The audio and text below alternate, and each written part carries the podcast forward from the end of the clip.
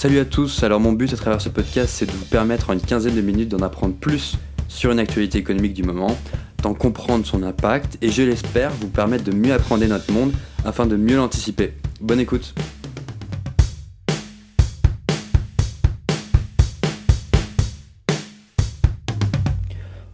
On l'a vu, le Covid-19 a plongé notre économie mondiale dans le chaos. L'activité a été fortement ralentie avec la mise en place de mesures sanitaires, ce qui se traduit avec des chiffres de PIB ou de PMI qui sont historiques et qui le seront encore plus avec les annonces du deuxième trimestre. Suite à cet impact, donc les États sont intervenus de manière massive avec des mécanismes de chômage partiel, de subventions, de report de charges ou encore de prêts garantis et tant d'autres. Hein. Mais le socle de cette réponse des États, surtout dans le cas de la zone euro, sur laquelle je vais me focus ici dans ce podcast, c'est la réponse des banques centrales.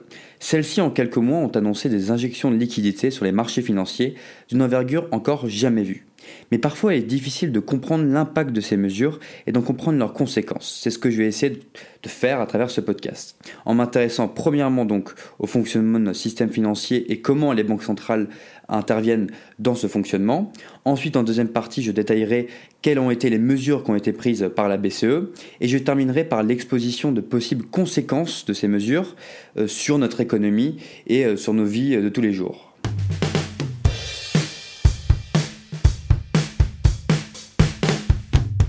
Alors pour pouvoir comprendre le rôle d'une banque centrale et l'importance de, cet acteur dans notre économie mondiale, il est important de revenir un peu sur les marchés financiers et finalement à quoi servent-ils? Alors dans le monde, euh, si on veut expliquer euh, les marchés financiers de manière euh, simple, il y a deux types d'acteurs. Il y a ceux qui sont en excès d'argent et ceux qui sont en besoin d'argent. Donc finalement, les marchés financiers vont pouvoir transférer l'argent qui est en surplus aux acteurs qui ont besoin de cet argent. Et donc, ce, transfert nécessite donc plusieurs méthodes qui s'adaptent à la fois aux besoins des gens qui sont en excès d'argent et à la fois à ceux qui sont en besoin. Et donc les gens qui sont en besoin d'argent vont pouvoir procéder à soit un emprunt auprès d'une banque, soit à l'émission d'obligations sur les marchés financiers, soit à des introductions en bourse dans le cas d'entreprises assez larges. Et donc ça, ça va leur permettre, ce sont des mécanismes qui vont permettre de récolter de l'argent qui provient de l'argent qui est en excès. Donc je sais que je me répète un peu dans cette situation, mais c'est pour que ce soit très clair. Et donc ce qui régit les marchés financiers dans cette situation, c'est le principe, le mécanisme plutôt d'offre et de demande. Et donc, dans une situation où on est dans une crise économique, le problème, c'est que le fonctionnement de cette offre et demande peut être altéré et euh, conduire à un dysfonctionnement des marchés financiers, d'où l'intervention des banques centrales. Et donc, ce que je vais euh, faire maintenant, c'est essayer d'expliquer comment les banques centrales peuvent permettre d'assurer la stabilité de ces marchés financiers et leur bon fonctionnement qui est finalement primordial à, notre économie et à notre croissance. Les banques centrales sont donc l'organisme au cœur du, fonctionnement de nos marchés financiers. C'est notamment la banque centrale qui prête l'argent aux banques commerciales à travers ce qu'on appelle un taux directeur. Plus ce taux est bas, plus les banques sont supposées être incitées à prêter. De plus, ce, taux faible d'emprunt pour les banques commerciales va ensuite découler vers les ménages et les entreprises qui seront aussi incitées à emprunter et donc investir. L'investissement étant bien sûr moteur de croissance. Avant la crise, les taux dans la zone euro étaient déjà négatifs, suite notamment à la crise des subprimes. La BCE ne pouvait donc pas jouer sur ce levier afin de relancer la machine et l'investissement. C'est pour cela qu'un autre mécanisme s'offre à une banque centrale afin de relancer l'économie et soutenir les marchés financiers. C'est le quantitative easing, instrument au cœur de nombreux débats ces dernières années.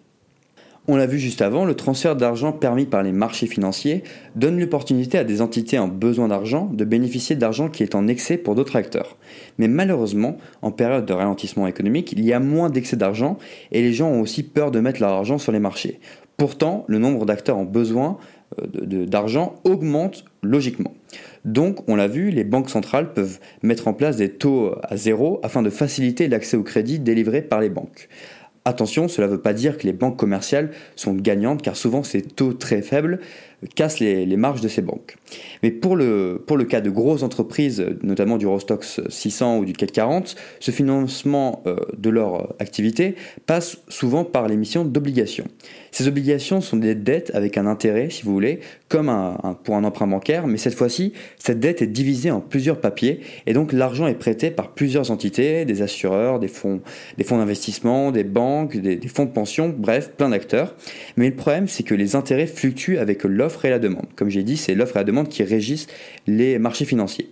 donc s'il y a moins de personnes qui veulent prêter de l'argent, alors que cela, euh, alors qu'il y a autant de personnes, si ce n'est plus, qui, réclament de l'argent, alors le financement va coûter plus cher et le taux sur ces obligations va donc grimper. Et donc, lorsqu'on est dans une crise économique, on est dans ce scénario. Sauf que l'on veut éviter ce scénario le plus possible pour que les États puissent financer leurs aides, comme on, l'a vu, et que les entreprises puissent couvrir leurs donc, la Banque centrale intervient sur les marchés en achetant des obligations, le plus souvent indirectement par le biais des banques commerciales, afin de maintenir la demande stable et donc les coûts de financement aussi stables. Elle va donc créer de l'argent par, une simple écriture numérique. Donc, parfois, ça peut être plus facile euh, d'y penser à travers une planche à billets. Alors, afin de simplement acheter ces obligations d'État et d'entreprise.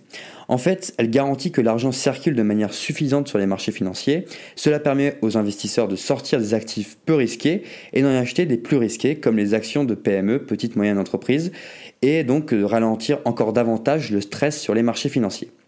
Maintenant que j'espère que vous avez compris le principe, je vais m'intéresser aux mesures prises durant la crise du coronavirus et quelles seront les possibles répercussions de ces, de ces mesures. Car comme pour l'État qui paye les salaires, les indemnisations de, chômage, cela crée de la dette. Pour les banques centrales, c'est pareil. Si elles créent de l'argent, cela vient forcément avec un coût. En d'autres termes, l'argent, c'est pas gratuit.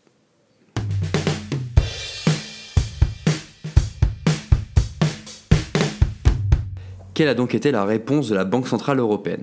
Alors ce qu'il faut savoir, c'est que les déclarations de Banque Centrale comme celle de la BCE sont une véritable drogue pour les marchés financiers. Les marchés en ont besoin pour pouvoir décider s'ils doivent renforcer des positions existantes, les céder ou acheter de euh, nouvelles positions. C'est vraiment essentiel à leur euh, prévision future. Et c'est pour ça que le 18 mars, Christine Lagarde, présidente de la BCE depuis peu, annonce le déploiement d'une enveloppe de 750 milliards d'euros pour pouvoir soutenir l'économie en se rendant bien compte que euh, la crise sanitaire allait inévitablement déboucher sur une crise économique. L'enveloppe de 750 milliards d'euros annoncée par Christine Lagarde a pour objectif finalement de faire exactement ce, dont je viens d'expliquer, c'est donc de stabiliser la demande sur les marchés financiers pour assurer un, coût de financement stable pour euh, les États et les entreprises. Ensuite, euh, cette enveloppe qui est annoncée le 18 mars est accompagnée d'autres mesures, donc il y a notamment une garantie que les, taux directeurs resteraient négatifs, il y a aussi euh, l'augmentation du montant des liquidités que les banques peuvent emprunter et faciliter les emprunts destinées aux acteurs les plus touchés, euh, notamment les PME. Il y a aussi assurer un financement stable des banques pour que leur activité de crédit puisse se poursuivre. Et notamment, une des mesures euh, très importantes, c'était celle de retirer temporairement les règles obligeant les banques d'avoir un minimum de fonds propres pour pouvoir faire face aux crises. Donc c'est une mesure très importante car ces coussins de fonds propres avaient été mis en place suite à la crise des subprimes lorsque ces mêmes banques avaient pris trop de risques et donc n'avaient pas assez de fonds propres pour assurer euh, la poursuite de leur opération sans qu'il y ait une aide des banques centrales et des États. Mais la BCE est consciente que l'accès au crédit doit être facilité pour assurer la survie d'entreprises et donc d'emplois afin que la crise ne s'inscrive pas de manière euh, durable et qu'on puisse assister donc à une reprise en V euh, qui serait donc le scénario idéal pour, pour tout le monde.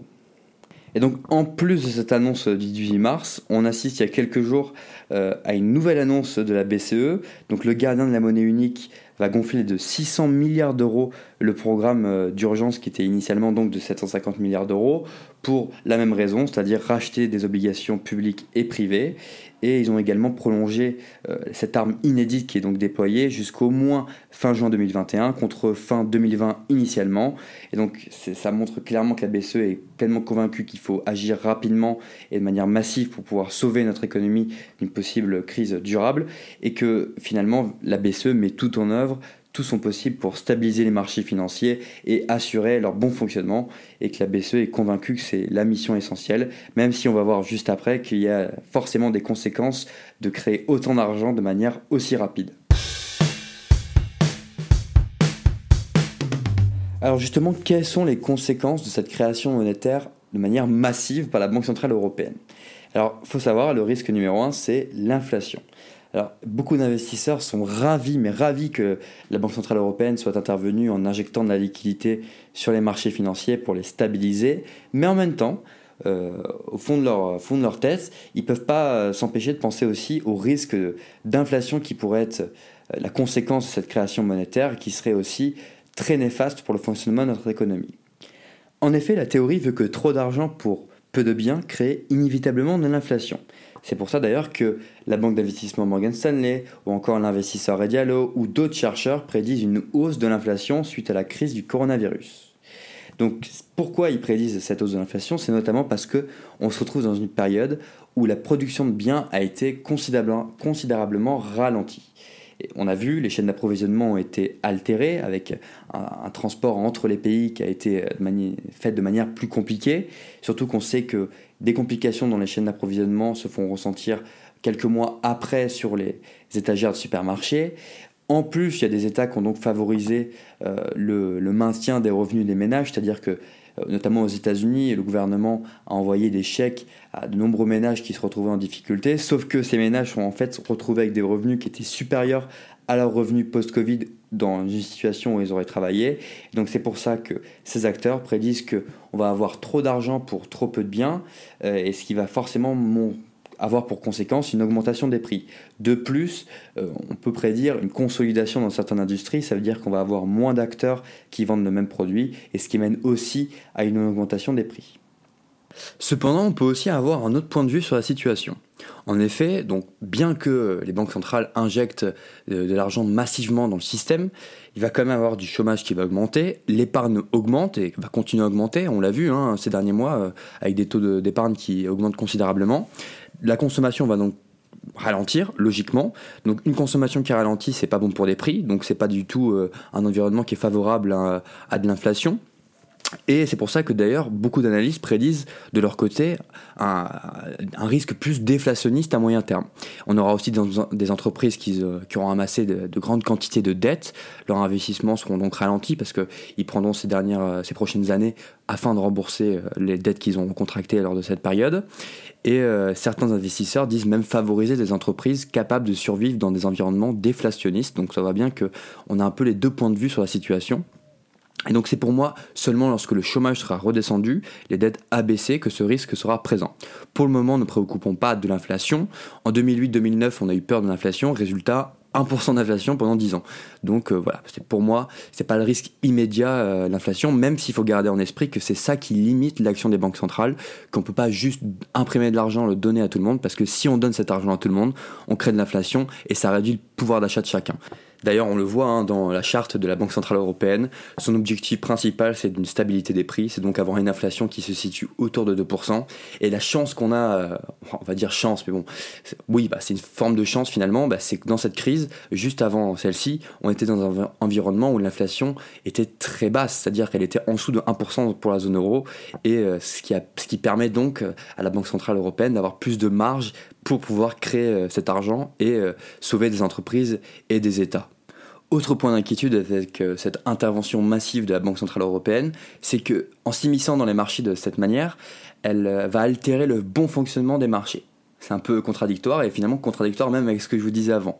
Mais en gros, c'est que la théorie veut que lorsqu'il y a un choc économique, euh, pour certains, l'objectif de ce choc, c'est de faire disparaître les perdants et de faire émerger des futurs gagnants. On dit éliminer des zombie firms, comme ils disent aux États-Unis. Mais le coronavirus n'est pas un choc normal. En réalité, c'est même un choc un peu injuste peu de gens vont voyager cet été. Donc on a une entreprise comme Airbnb par exemple qui va forcément en prendre un coup. Mais est-ce pour autant justifié de dire que Airbnb doit disparaître? Car pour moi, un système de partage de biens est ce vers lequel on doit tendre dans le monde de demain. Et c'est ce que Airbnb propose. Et donc je dis pas que Airbnb serait forcément une entreprise morte sans l'action de banque centrale et surtout euh, de celle de la Fed, même si l'entreprise a tout de même licencié plus d'un quart de son personnel à cause de ses pertes sur le début d'année. Mais mon point de vue ici, c'est que la crise économique du coronavirus n'est pas comme les autres. Et dans ce sens, on ne devrait pas croire en un juste jeu des marchés dans le cas de celle-ci. Et on devrait pouvoir euh, protéger le plus possible les acteurs existants. Dernier point d'inquiétude important concernant cette action massive des banques centrales mondiales, c'est la question de l'indépendance de ces institutions.